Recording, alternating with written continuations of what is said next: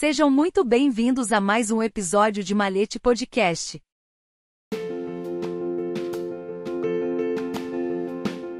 Quem foi o primeiro cínico da história? E por que ele foi chamado assim? Alexandre, o Grande, 356 a.C., 323 AC, tinha ouvido falar dele.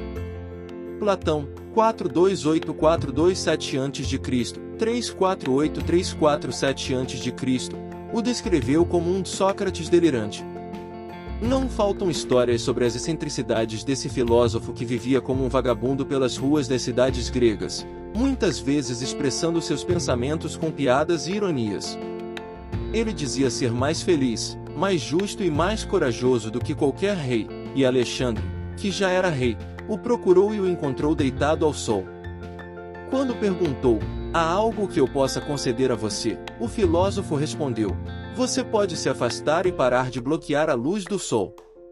Segundo a versão de Plutarco, 46 depois de Cristo, 120 DC, desta anedota, Alexandre ficou tão impressionado e tão admirado com a arrogância e grandeza do homem que não sentiu nada além de desprezo por ele, que disse a seus seguidores, que riram do filósofo enquanto se afastavam: Se eu não fosse Alexandre, quem me dera ser Diógenes?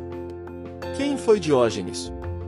Diógenes de Sinope, 400 a.C., 325 a.C., era um cínico.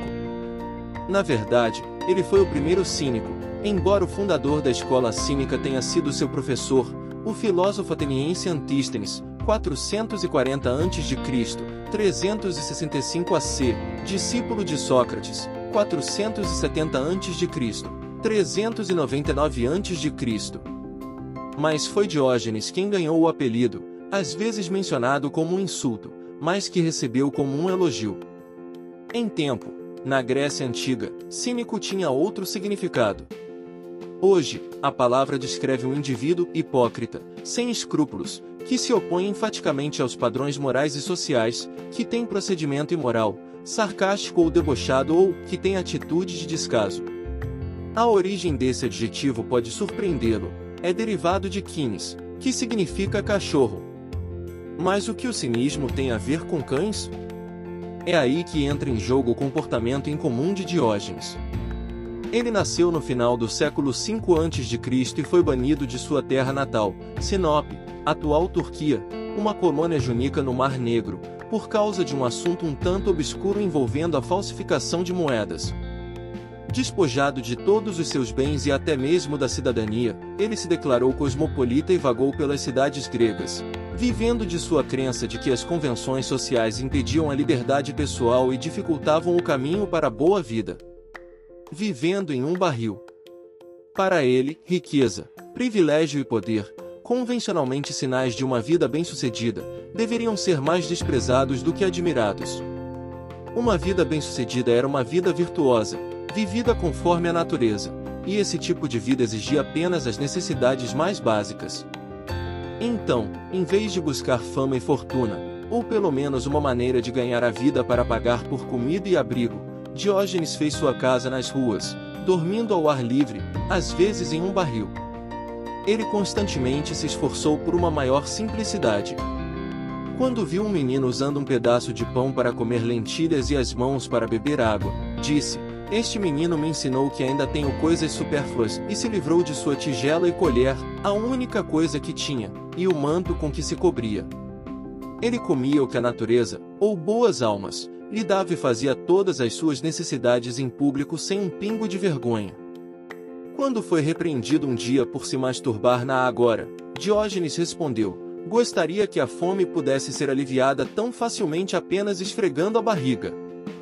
Foi por causa desse estilo de vida que passaram a chamá-lo de Diógenes, o quinicós, que significa como um cachorro ou canino, ou, em português, Diógenes, o cínico. Mas ele não gostou do apelido. Os cachorros eram um bom símbolo de sua filosofia, viviam felizes com pouco, comiam de tudo e dormiam onde podiam. Como eles, Diógenes dizia: Eu abano o rabo para quem me dá alguma coisa, lato para quem não me dá nada e mordo os malandros. Além disso, ele latiu verdades, sem medo ou favoritismo. Não viveu apenas de acordo com suas convicções em silêncio para dar o exemplo. Ao contrário, quando não estava pregando, passava o tempo insultando os transeuntes e os poderosos, usando o humor para criticar aqueles que aderiam ao que ele considerava ordens sociais antinaturais. Do contra. Embora tenha deixado pouco ou nada escrito, convencido de que a virtude se revelava pela ação e não pela teoria, suas ideias filosóficas sobreviveram graças ao que foi relatado por autores que as retomaram posteriormente, em obras como Vidas, Opiniões e frases dos mais ilustres filósofos de Diógenes Laércio, século III depois de Cristo. Muitas são evidenciadas graças a anedotas, algumas talvez apócrifas, que mostram um estilo muito pessoal. Diógenes costumava, por exemplo, entrar no teatro, caminhando contra o fluxo de pessoas que saíam. Quando questionado sobre o motivo, respondia: É o curso de ação que segui durante toda a minha vida.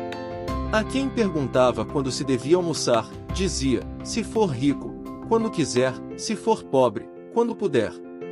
Para explicar por que as pessoas davam esmolas a mendigos, mas não a filósofos, assinalava: porque as pessoas esperam que se tornem coxos ou cegos, mas nunca que se tornem filósofos.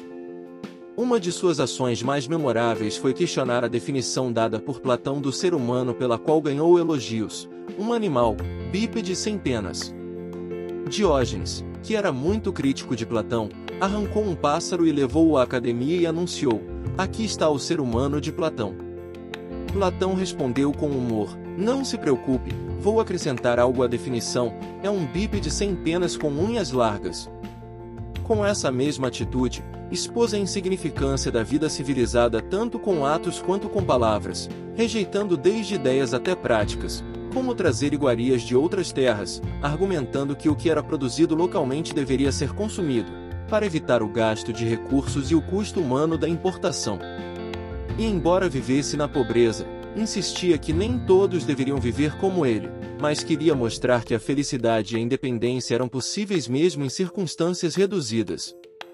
Seus quatro pilares eram autossuficiência, ou a capacidade de possuir dentro de si tudo o que é necessário para a felicidade. Falta de vergonha ou desprezo pelas convenções que proíbem ações inofensivas. Franqueza, ou um zelo intransigente para expor o vício e a presunção e incitar os homens a se reformarem. Excelência moral, obtida por meio de treinamento metódico ou ascetismo. Diógenes ganhou seguidores que se tornaram conhecidos como os filósofos cínicos, ou cachorrinhos, e continuaram a ser chamados assim por cerca de 900 anos após sua morte. Mas nem todos foram tão fiéis à sua doutrina. Segundo o escritor do século II, Luciano de Samosata, 125 a.C. 180 a.C., os cínicos de sua época eram hipócritas e materialistas sem princípios que apenas pregavam o que Diógenes havia praticado. Séculos depois, os renascentistas leram os textos de Luciano e começaram a usar a palavra cínico para descrever pessoas que criticavam outras sem ter nada de valor para contribuir, explicou William Desmond, filósofo irlandês e autor de vários livros sobre cínicos. Esse uso começou a aproximar a palavra de seu significado atual.